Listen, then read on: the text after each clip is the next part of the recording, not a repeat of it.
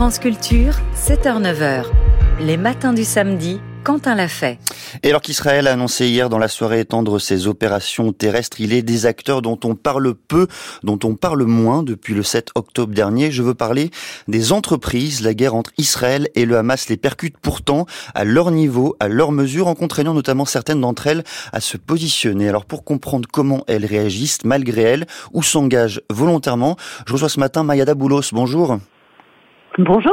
Vous êtes euh, PDG de Havas Paris et on a, je précise tout de suite, que vous ne parlerez pas de vos propres clients au cours de cet échange. Et pour commencer, est-ce que vous pouvez, par l'exemple, nous expliquer comment les entreprises se retrouvent parfois impliquées dans ce conflit d'une façon volontaire ou non? Bah, écoutez, je pense que d'abord les entreprises, la question de leur responsabilité géopolitique, puisqu'on peut parler de responsabilité géopolitique aujourd'hui, c'est une question qui n'est pas nouvelle. Mhm. Elles ont parfois, dans le passé, été contraintes de, par les États d'ailleurs, de prendre position. On parle beaucoup de cette question depuis la guerre en Ukraine et bien sûr au Moyen-Orient, mais la réalité euh, est que la question se pose depuis très longtemps.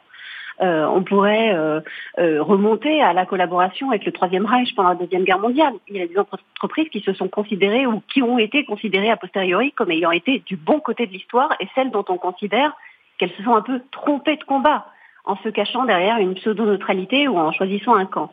Il y a un très beau livre d'ailleurs, celui d'Éric Guillard, qui s'appelle L'ordre mmh. du jour, et qui raconte par l'exemple la contribution des hommes d'affaires allemands au plan d'expansion du, régime nazi. Euh, on pourrait également citer l'exemple de l'embargo des années 80 contre l'apartheid qui a fini par être suivi et qui a contribué à faire changer de régime euh, politique en, Afrique du Sud grâce aussi, in fine, aussi, au secteur privé. Sans parler évidemment du fait que ce type d'affaires a des conséquences réputationnelles majeures et donc des conséquences business pour l'entreprise en question. On peut penser aux exemples récents de H&M ou de Uniqlo qui ont été contraintes de prendre position et de réagir suite à la polémique sur les, sur les Ouïghours. Et sans même parler de la pression étatique, certains secteurs ont une tradition géopolitique. Je pense évidemment à, euh, au secteur euh, où il y a des, des, de l'extraction de ressources notamment de pétrole, qui intègrent depuis au moins 50 ans les questions de politique internationale dans leur stratégie, qui ont mis au point des méthodes de prospective géopolitique pour savoir comment réagir dans tel ou tel scénario, par exemple en cas de, en, cas de, de coup d'État. Dans le conflit que traverse aujourd'hui euh, le Proche-Orient, dans ce conflit, dans cette guerre même qui oppose euh, Israël au Hamas, est-ce qu'il y a des cas très concrets en France, aux États-Unis ou ailleurs peut-être euh, qui permettent de voilà de mieux saisir la façon dont ces entreprises sont parfois contraintes de se positionner? Alors les exemples récents remontent davantage à, la guerre en Ukraine mhm. et on a observé évidemment plusieurs euh, plusieurs euh, changements majeurs. Ça va du changement de logo aux couleurs de l'Ukraine. Je pense par exemple à Altrad ou à pas mal de groupes de presse comme La Voix du Nord ou La Dépêche du Midi. Le soutien s'est exprimé à, travers la récolte de fonds aussi. Euh, ces opérations ne sont pas que gratuites, bien sûr, parce qu'elles ont aussi pour objectif de véhiculer une image d'entreprise euh, actrice du, changement et impliquée en faveur de la guerre en Ukraine. Et, je pense par exemple à Vinted, qui a redirigé vers Médecins sans frontières, et plus de 250 marques avaient suspendu leur activité en Russie dès fin mars, début avril. Des marques comme Amazon, Netflix, Coca ou Levis, mais aussi des marques françaises, LVMH, Chanel, Société Générale. Les, les exemples, les exemples sont nombreux. Euh, dans la réalité, on peut aussi voir aujourd'hui que euh, les entreprises françaises qui sont moins enclines à s'engager que les marques américaines, par exemple, réagissent plus lentement, on pourra y revenir. Mais ce qui est certain, c'est que sur, le, sur la question du Moyen-Orient, c'est un, un, contexte qui est fortement dominé par l'affect. Et au-delà de la condamnation des terribles attaques du Hamas, il est très difficile de trouver une position mesurée, mhm. notamment pour une entreprise qui peut très vite se retrouver au cœur d'une mauvaise interprétation, voire être accusée de soutenir un camp au détriment de l'autre et de se retrouver au cœur d'un mouvement de boycott. C'est un défi majeur aujourd'hui pour les grands groupes et les grands patrons. Comment on fait pour garder de la cohésion, de l'unité, quand on est à la tête de groupes qui ont des employés divers, à la fois en termes d'origine, de couleur de peau, mais on pourrait aussi dire d'orientation sexuelle ou même d'opinion, et puis sans compter euh, qu'évidemment elles peuvent être euh, euh, accusées de, ce qu'on appelait le greenwashing ou le pinkwashing, est devenu le warwashing qui, qui guette les, entreprises. Donc sur la question du Moyen-Orient, les entreprises ont moins réagi euh, ou en tout cas moins vite qu'auparavant, si ce n'est une condamnation effectivement des, des, attaques. Après, tout dépend bien sûr si elles ont une implantation locale au Moyen-Orient ou pas. On peut bien sûr citer l'exemple euh, de McDonald's de Monde, euh, qui n'a pas donné de, de consignes euh, au niveau national mhm. et, qui, qui, est en fait un réseau de franchisés. Et en fait, ce qui s'est passé, c'est que les franchises ont, ont dès lors réagi, chacune dans leur coin, si j'ose dire.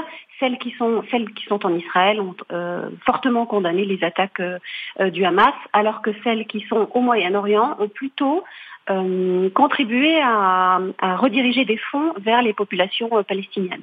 Vous avez employé euh, tout à l'heure, euh, un peu plus tôt dans notre discussion, Mayada Boulos, euh, un concept, trois mots, celui de responsabilité géopolitique des entreprises. Qu'est-ce que ça signifie exactement? Est-ce que c'est même quelque chose qui est théorisé aujourd'hui, qui est le prolongement d'un concept un peu plus connu, celui de, de RSE, de responsabilité sociale des entreprises?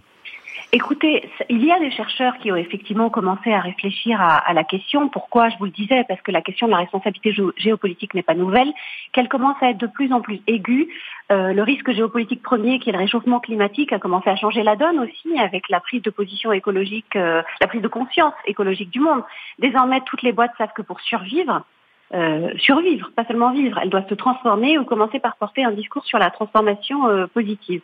Et d'ailleurs, pour 80% des Français, c'est une bonne chose que les entreprises soient poursuivies mhm. devant les tribunaux pour inaction climatique. C'est-à-dire que, en fait, le revers de cette puissance euh, des entreprises est la responsabilité. on a vu certains chercheurs, par, par, exemple Raphaël Lorca, qui a récemment publié le roman national des marques, mettre en exergue la place prise par les entreprises pour pallier ce qu'il appelle la défaillance narrative des États. Autrement dit, l'incapacité des hommes et des femmes politiques à porter un discours cohérent sur le pays ont conduit à un vide et ce vide serait en train d'être comblé par euh, Renault, la SNCF ou encore euh, le CIF français qui deviendraient les nouveaux compteurs du, roman national. Mais enfin, vide narratif ou pas, euh, les citoyens, les consommateurs, et on les oublie parfois, mais les investisseurs, par exemple, les employés, attendent désormais des entreprises qu'elles entrent en politique et c'est ça qui a fondamentalement euh, changé. Euh, sans doute parce qu'on estime que les entreprises ont le pouvoir de l'argent, le pouvoir des frontières, lorsqu'elles sont globales, bien sûr, hein, on parle là des grandes entreprises et des multinationales, et surtout le pouvoir du temps, qui n'est pas à négliger. Là où le politique est dicté par un mandat euh, et, pardon, tenu par un mandat et le dictat des, sondages, mmh l'entreprise se projette sur le très long terme et peut dès lors porter des ambitions qui se déclinent sur les décennies. Voilà, c'est pour ça qu'elle le veuille ou non, l'entreprise est désormais un acteur politique. Et alors peut-être que demain, euh, c'est ma conviction, on ajoutera un G à RSE, c'est-à-dire la responsabilité sociale et environnementale, pour consacrer une véritable responsabilité géopolitique de l'entreprise et intégrer un facteur nouveau, celui de la politique étrangère à la RSE. Vous parlez du diktat euh, que subissent les responsables politiques, du diktat euh, de l'opinion, du diktat des sondages. Est-ce que les entreprises, elles, ne subissent pas le diktat du marché? Autrement dit, est-ce qu'elles ne sont pas, in fine, contraintes de s'engager? Est-ce que c'est plus quelque chose d'involontaire, de subi, qu'une démarche, allez, j'allais dire, euh, sincère d'engagement, Mayada Boulos alors, je pense que c'est pas exclu de considérer que des entreprises peuvent avoir un, engagement sincère. Hein. Ça existe, euh, on en voit très très régulièrement. Mais ce qui a changé, vous, vous le soulignez effectivement euh, à, à, juste raison, c'est que la, demande envers les entreprises a changé. Je vais vous donner simplement trois chiffres mhm. d'une étude qu'on fait régulièrement qui s'appelle les marques dans la cité. Euh, trois chiffres clés sur la France. 65% des Français pensent que les États et les gouvernements ont de moins en moins de pouvoir pour changer les choses moins de pouvoir côté État et politique. Mhm. Deuxièmement, 72% des Français ont l'impression que les projets de société les plus ambitieux sont aujourd'hui portés par des chefs d'entreprise. Et surtout, et c'est là où c'est encore plus intéressant, la charge de créer un avenir meilleur repose de plus en plus sur les entreprises. 75% des Français, trois quarts d'entre eux, estiment que les entreprises ont aujourd'hui un rôle plus important que les gouvernements dans la création d'un avenir meilleur. Qu'est-ce que ça veut dire? C'est-à-dire qu'il y a une attente de la part à la fois des consommateurs qui veulent consommer des marques engagées, et c'est pas juste un mouvement bobo ou, uniquement urbain, hein, c'est un mouvement beaucoup plus, beaucoup plus vaste, à la fois en France, mais aussi dans le monde, que les collaborateurs, on le voit bien, avec les, entreprises, les grandes entreprises qui peinent à recruter, aujourd'hui elles arrivent à attirer des collaborateurs en, en faisant montre d'engagement euh, clair sur les, les, questions sociétales, mais aussi bien sûr les fonds d'investissement et les investisseurs. Donc il y a effectivement une pression et on pourrait citer d'ailleurs un exemple assez marrant, une entreprise, euh, c'est d'ailleurs c'était le cas pendant la guerre euh, en, en Ukraine, euh, au début de la guerre, euh, une entreprise a été contrainte en fait d'embrayer sur la demande de ses utilisateurs puisque les utilisateurs de la plateforme Airbnb mhm. ont réservé en, en, en, deux jours plus de 60 000 nuitées en fait en Ukraine des nuitées qu'il n'allait pas utiliser pour euh, euh, soutenir en fait les, les, les, les bailleurs euh, ukrainiens. Et donc du coup, ensuite l'entreprise a été contrainte d'embrayer et de et de de, d'allouer des fonds à la à, l'Ukraine. Donc oui, il y a une une sorte de pression, bien sûr médiatique, la crainte du bad buzz, mhm. la, les employés, les collaborateurs, les talents pour les retenir ou pour les faire venir et les consommateurs encore une fois, après, il ne faut pas être totalement cynique et il est tout à fait possible, et ça existe, que des entreprises aient un engagement euh, euh, sincère euh, sur des questions sociétales. Merci beaucoup, Mayada Boulos, d'être venue nous parler de l'engagement des entreprises dans un contexte géopolitique tourmenté. Je rappelle que vous êtes co-PDG de Davas Paris. Vous écoutez France Culture. Il est 7h17.